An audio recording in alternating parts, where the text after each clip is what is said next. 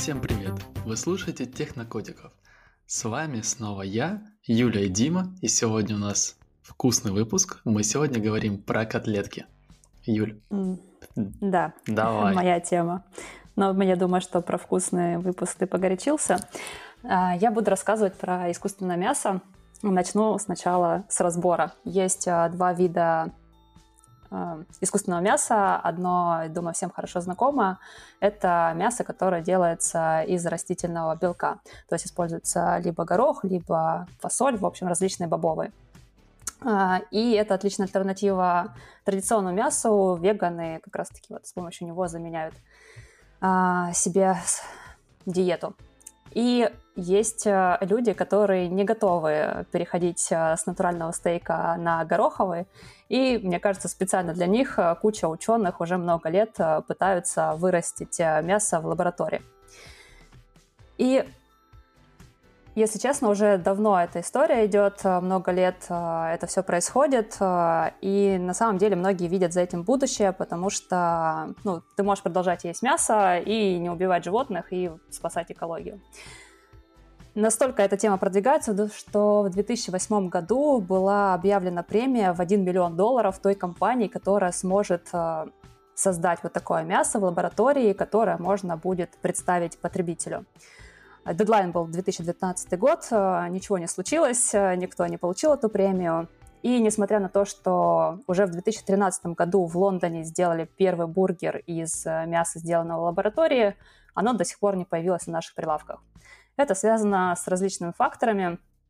А, и самый первый связан с тем, что люди в основном не готовы есть мясо, которое сделано в лаборатории. Вот, например, вы стали бы заменять а, стейк натуральный на мясо, которое сделали ученые, вырастили его каким-то способом. Сейчас не будем разбирать, каким. Я бы ради любопытства попробовал. Хотя я видел еще способ приготовления мяса из сверчков. Вот насчет этого я не очень уверен. А фасоль или искусственно выращена в лаборатории, почему нет? В лаборатории вообще, мне кажется, безопасно. Это же... Дима? Не знаю. Абсолютно, да, сразу да. Я бы пошел в магазин и, купил бы сразу три стейка, еще сравнил бы их. Я тебе потом расскажу, я почти это сделал. А сверчков я пробовал, они, знаешь, их нужно свежими есть. Те, которые сушеные здесь в магазинах продаются, они невкусные. Так, ну вы, видимо, подготовленная публика, потому что проводили опрос, э, опрашивали поколение Z, которое считается, что они больше всего топят э, за экологию э, и в целом расположены к тому, чтобы менять что-то в своей жизни. Но 70% из них сказали, что нет, спасибо, мясо выращенное искусственно мы есть не будем. Забавный еще факт, что пытались продать мясо владельцам животных, то есть предлагать не для человеческой диеты, а для животных. И вот владельцы тоже сказали, что нет, пусть наши собачки-котики кушают натуральное мясо. В общем, э, я все я так подвожу к тому, что большинство людей, ну, за исключением вас, э, не готовы есть э, мясо, которое выращивали ученые. И, скорее всего, производителям придется сделать такую глобальную маркетинговую кампанию, чтобы трансформировать сознание людей, чтобы для них это было ок. Но это не основная проблема, которая влияет на то, что мясо еще не появилось в продаже. А второй фактор, оно дорогое. Материалы, которые используются для его создания, дорогостоящие, и там тоже есть различные нюансы. Например, очень легко вырастить мясо по консистенции, похожее на а, соевое, но труднее сделать мясо, чтобы оно было вот с мышечными волокнами, максимально было похоже на то, что мы привыкли видеть у себя в тарелке. Это еще один фактор. А, есть еще позиция, так сказать, э, ну, не хочется говорить, в общем, э, людей, которые считают, что нужно, в принципе, искоренить идею того, что человек ест мясо. То есть просто ешьте растительную еду и не мучайте никого, и не надо ничего изобретать. И есть еще неочевидный фактор, то, что многие все равно продолжают обсуждать тему этичности э, такого мяса. На самом деле для большинства, в большинстве технологий используются стволовые клетки животных. Производители говорят, что животные не страдают, все хорошо, но по факту мы продолжаем использовать э, животных э, для удовлетворения своих потребностей. И есть еще технологии, которые используют, например, бычью сыворотку, которую получают э, из крови зародышей теленка. Тоже звучит не очень приятно. В общем, на всей вот этой вот э, истории с этичностью появилась моя новость, которую я хочу сегодня рассказать. Ученые вместе с дизайнерами разработали прототип наборчика, который позволит э, любому человеку в домашних условиях вырастить себе кусочек стейка. И прелесть этой новости заключается даже не в том, что они сделали технологию, которая доступна для всех, а в том, из чего будет этот стейк. Так вот, допустим, есть у вас этот наборчик, и вы хотите себе кусочек мяса. А, вы приходите домой, берете ватную палочку, проводите этой ватной палочки. Тихо, я вижу выражение лица Димы и не могу удержаться. Проводите этой ватной палочкой по ротовой полости, собирая клетки для вашего будущего стейка. А, это еще не все. Эти клетки нужно будет соединить а, с просроченной донорской кровью. Это немаловажный факт. И, и, в общем, через три месяца у вас будет стейк, из которого вы сможете приготовить себе ужин. Подожди, как можно вопрос? Так? Да. А проводить по полости рта тоже надо просроченного донора или свой можно использовать? Нет, имеется в виду, что ты будешь э, свои клетки использовать. То есть ты берешь mm-hmm. свои клетки плюс донорскую кровь, и это твоя основа будет для стейка. Вот тебе понадобится всего три месяца, чтобы потом скушать этот кусочек. Начинать надо было уже сейчас. Ну, это почти как пиво дома. Новогодние праздники уже скоро, понимаешь, а на, на холодец надо успеть наготовить. Вот, так, ладно, но... прости, да, что перебили тебя. Не-не-не, я, в принципе, основная новость, вот она прозвучала. Это просто немножко в шоке. Окей, вот вы Я бы купил. Боже. Так, окей, хорошо, я с тобой больше не общаюсь. Подожди, а в комплект, а в комплект донорская кровь входит? Вот не знаю, вот это не уточняли. А ты не хочешь спросить меня, почему она просроченная? Давай. Да, ну... ну, это же очевидно. Почему? Что очевидного? Для меня не очевидно. Пахнет вкуснее. Не, на самом деле, думаю, что просто потому, что грех разбазаривать не просроченную, а просроченную а вроде как для да нет, я так... приготовления еды еще подходит, а для переливания уже нет. А может быть, она отслаивается как-то? Как отстаивается, да нет, знаешь? Э, Дима прав, да, то, что она для использования в медицине уже не подходит, то есть это медицинский мусор по факту. А чтобы приготовить э, еду, ее можно использовать. В общем, э, таким вот способом создали технологию, доступную, решили ряд проблем. Да? Здесь нет речи о этичности, потому что никто не страдает, человек не страдает, используются материалы, которые по факту могут пропасть, если не использовать их для еды. А технология доступна, и в целом можно употреблять вот такое вот мясо. А, но я думаю, я сразу скажу, да, раскрою все секреты. Там, конечно же, ребята, которые делали этот проект, у них не было целью вывести это на массовое производство. Это было сделано просто для того, чтобы вот поднять э, дискуссию по поводу того, насколько это правильно выращивать мясо, а, используя, продолжая используя, а, использовать животных, животные клетки, и почему нельзя использовать э, клетки людей и материалы вообще из э, тела человека. В чем разница? Как вы думаете? М? Нет разницы? Да. Можно есть такое Почему мясо? бы нет? Я, я не думаю, знаю, что такой человек на вкус. Я, я думаю, что э, вампиры, графы, они прям сейчас очень сильно расстроились, что они родились в 18 веке а не в 21-м, потому что здесь гораздо веселее. Гораздо веселее, да, я согласна. Мне еще, знаете, что понравилось, как они назвали этот стейк? А, название Ураборос. Я надеюсь, что я правильно произношу. А, это означает символ, который часто изображают а, в виде змеи или дракона, который кусает себя за хвост, ну, то есть поедает сам себя. И олицетворяет это вечный цикл рождения, жизни и смерти. Очень символично. В общем, некоторые говорят, что это каннибализм, но кто-то говорит, что это поедание себя. Но это такая тема просто для дискуссии. На самом деле интересно, что по факту действительно можно это использовать, но вопрос, кто на это решится. Это как интересно, вам если бы не было, если бы не было потерь, можно ли вообще бесконечно? То есть ты сам свою кровь собрал, подождал, пока она испортилась, собрал мазок, сделал мясо, съел, с мяса произвел снова кровь и зациклился. Молодец, Зацепился. тебе нужно в команду этих ребят. В команду тех, кому откажут а, в патенте, потому что это вечный двигатель. Ну, а ребята-то крутые. Слушай, они на самом деле столько всего сделали. Ну, во-первых, они сделали новость, которая будоражит. Значит, про нее будут говорить, значит, э, что-то куда-то вперед сдвинется. Ну и как бы, ну да, кровь. Звучит, конечно, страшно. Но мне кажется, даже это можно продать, если вовремя сделать. Может быть, в следующем году, за три месяца до Хэллоуина. И промоутить это под праздники, я думаю, купят даже не самые прогрессивные, а просто хотя бы один раз попробовать. Хотя так, с, их, да, с их пафосом насчет этичности использования стволовых клеток я вряд ли соглашусь. А обычно этот пафос, он есть только у тех, кто редко бывает на фермах. Я не то чтобы часто на них бываю, но я имею счастье ездить через город. Здесь есть такой в Калифорнии, который а, поставляет мясо на всю Калифорнию, еще на соседние штаты. И глядя на эти фермы, где коровы стоят по колено в собственном ты не думаешь о том, что столовые клетки почти так же плохо. Нет, там все отвратительно выглядит, а пахнет еще хуже. И проезжать через него каждый раз нужно, не забыв включить рециркуляцию в машине заранее. Поэтому я абсолютно за промежуточные варианты со стволовыми клетками и всем остальным прочим. А там, глядишь, уже и до безотходно доберемся. Ты еще хотела рассказать по поводу твоих экспериментов а, с искусственным мясом. А, ну, кстати, да, здесь популярные бобовые всякие котлетки. Вот кроме тех, про которые ты говорила, там ранние эксперименты, когда просто народ замешивал морковку в перемешку с э, фасолью и говорил, это котлетка, э, ну, ну, на вид да, а в остальном нет. Есть еще компании, которые пытаются вот из всех этих растительных компонентов собрать что-то, что действительно похоже по вкусу на мясо. Ну, а котлетки они делают потому, что текстура у вас, кстати, очень сложно.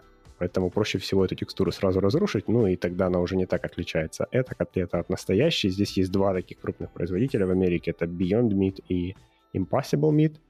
Но они тотально противоположны. Если Impossible, они такие хай-тековые ребята, они сделали генно-модифицированную сою, у которой повышенная концентрация железа, потому что именно железо дает нам вот этот вот мясной привкус.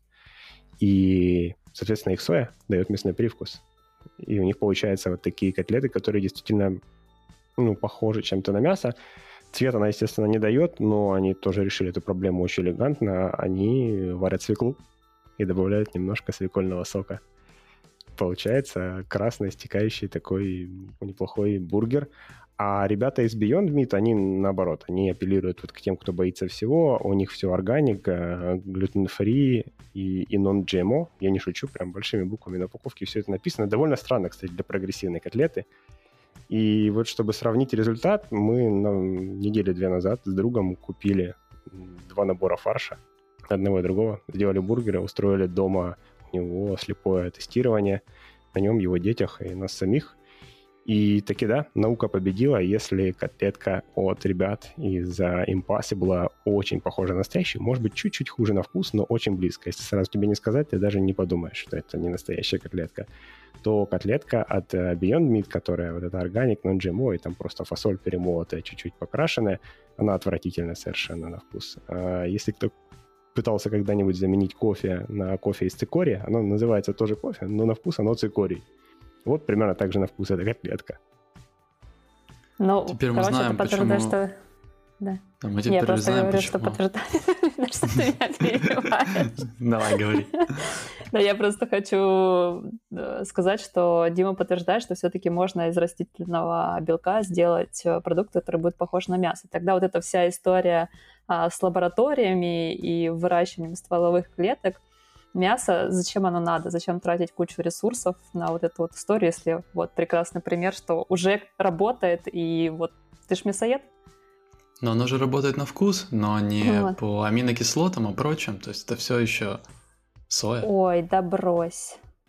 Ну как? Ну, ну да, берешь э, витаминки туда, туда же замешиваешь. Но вот текстура пока не работает, поэтому, поэтому и двигаются эти стартапы с мясом из пробирки, чтобы получить еще и текстуру, про которую Но ты там говоришь. тоже проблемы со структурой, там же вот эти нужно мышечные волокна создать. Там даже говорят, что 3D-принтеры вроде хотят использовать. Ну, в общем, там куча заморочек.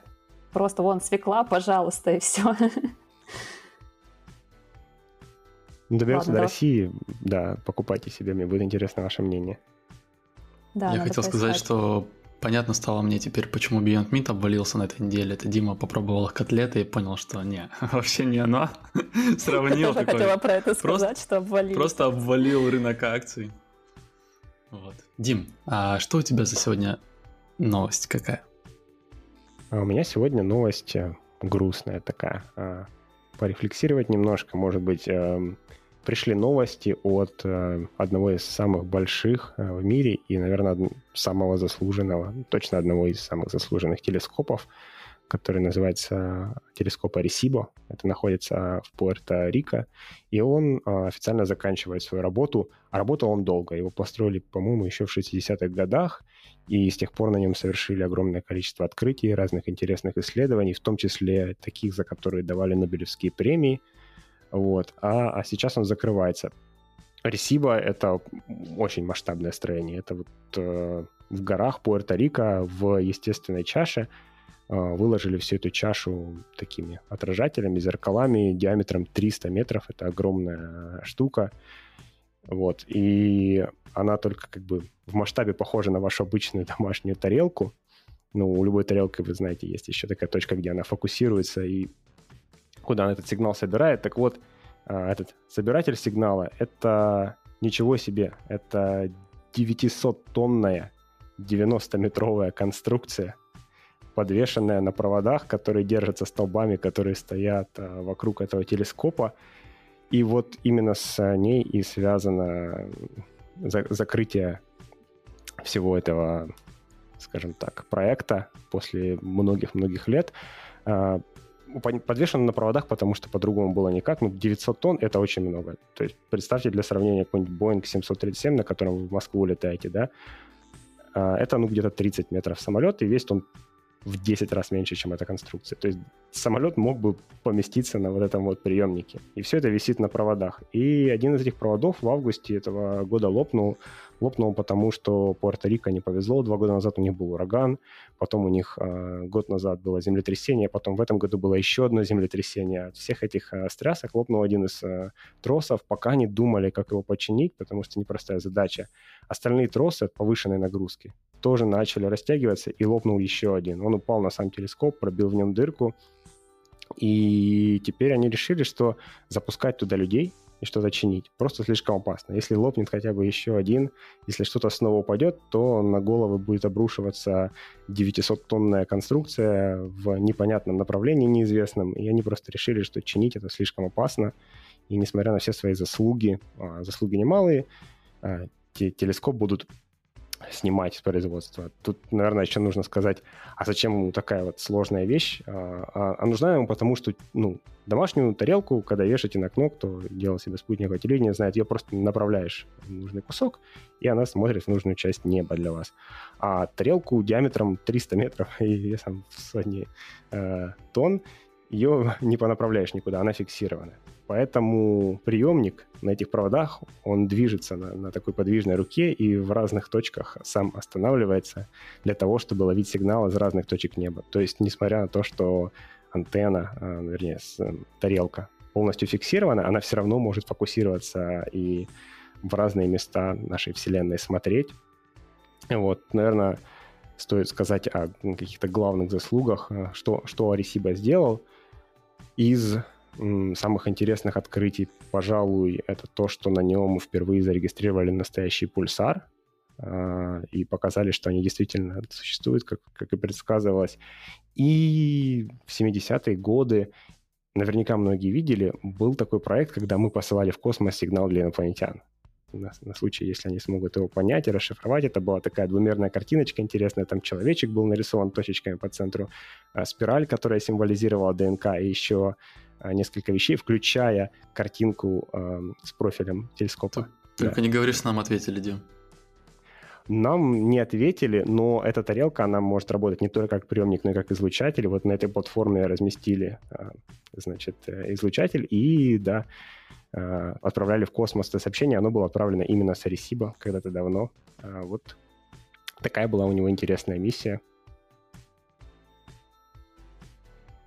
Грусть. Так, и минута что теперь молчания. будут сделать с ним? Да, минута молчания. Так просто оставят а, эту конструкцию, все, или что с ним будут делать?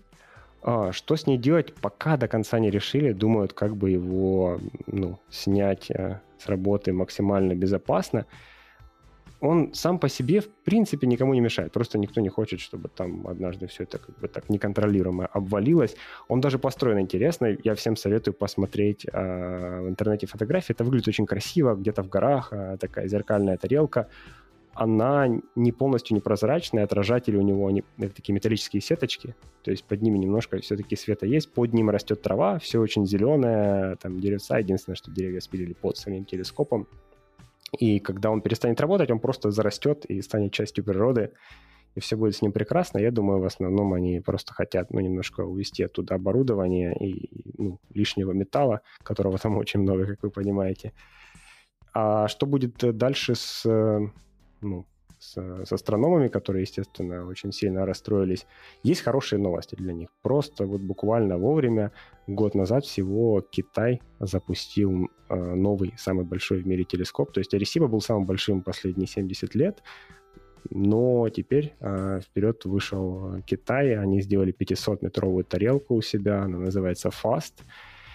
И пока, конечно, не ясно, ну, как будут э, происходить коллаборации, но во главе лаборатории самой, во главе телескопа FAST стоят ученые, которые раньше работали, китайские ученые, в том числе и из Аресиба, то есть часть международного сообщества ученых, и они очень за то, чтобы, э, как бы сказать, вместе использовать эти мощности. Если правительство Китая не будет им мешать, то будет другой международный э, проект, который доступен, в принципе, всем, и который может э, много чего делать, а ну, прошло 70 лет с момента да, конструкции Ресиба. Естественно, качество оборудования сильно выросло, плюс выросла сильно площадь. То есть этот новый фаст, он намного, в два раза как минимум более чувствительный, э, чем старый телескоп. То есть на нем можно гораздо лучше послушать удаленные галактики, удаленные пульсары и так далее.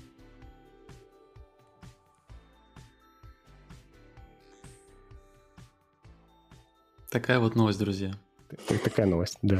Хоть, а, хоть позитивно закончилось, да. Слушай, ну я добавлю еще немножко позитива. Может быть, кто-нибудь в Карачаево-Черкесии сейчас а, тоже порадуется. Может быть, у них будет небольшой буст. Если вы не знаете, в Карачаево-Черкесии расположен а, другой, по другому параметру крупнейший телескоп а, по, по диаметру. Он называется Ротан-600. Угадайте диаметр. У ученых все очень просто обычно с названием. Подожди, 500? Ну, на самом деле, они чуть не дотянули, округлили вверх, да, там 575 метров. Ну да, да, да, это означает диаметр. Это не тарелка, это такое колечко, то есть э, чувствительность у него сильно меньше, у него нету полноценной чаши, но за счет этого конструкция проще. Но это тоже очень мощный радиотелескоп. А, один из крупнейших и мощнейших в мире, и, может быть, на нем теперь тоже будут проводить чуть-чуть больше исследований. А, он действующий, он до сих пор работает. До сих и пор работает, и к нему можно поехать в Зеленчук, попасть на экскурсию. Это очень крутое место, очень интересное, и мы вам прям всем активно советуем. А, а еще я скажу, что я смотрел фильм документальный про то, как строили эту а, обсерваторию. Там очень сам строили как телескоп, как под, поднимали в горы огромное вот это вот зеркало телескопа, оно же нереального размера. И представьте поднять там на огромную высоту, сколько там? Ну там точно выше двух с половиной тысяч, по-моему, да? А, а ты про Ресиба нет, там, по-моему, все-таки меньше. Нет, нет я про, про нашу про отечественную разработку.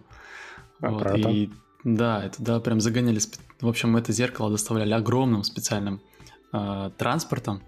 И для того, чтобы он смог зайти в горы, прям прокладывали специальную дорогу под него, потому что он нереально больших размеров, его везли с Москвы, изготавливали в Москве, потом везли на Кавказ. В общем, там целая, целая интересная история, и про это снят документальный фильм. Он точно стоит того, чтобы его посмотреть, если вам интересна тема астрономии. Да, добавим немножко позитива. Я тут еще, знаешь, что вспомнил? Тоже очень-очень интересный факт для, так сказать, мотивации. Все ведь можно попробовать у себя дома. Условно говоря, пере, перепозиционировать свою домашнюю тарелку. Вся история радиоастрономии началась а, в 30-х годах с американского любителя, который на заднем дворе у своих родителей собрал первый в мире функциональный радиотелескоп. Просто вот дома. Так что почему нет? Хочешь телескоп собирай, хочешь мясо выращивай вообще просто. Именно так. Какой чудный мир. Вот, вот теперь для телескопа не нужна испорченная кровь. Да. В общем, разделили наших слушателей на две категории биологов, да, и астрономов. И на этом, наверное, будем заканчивать. Всем хороших экспериментов домашних и возвращайтесь через недельку. Всем пока. Пока.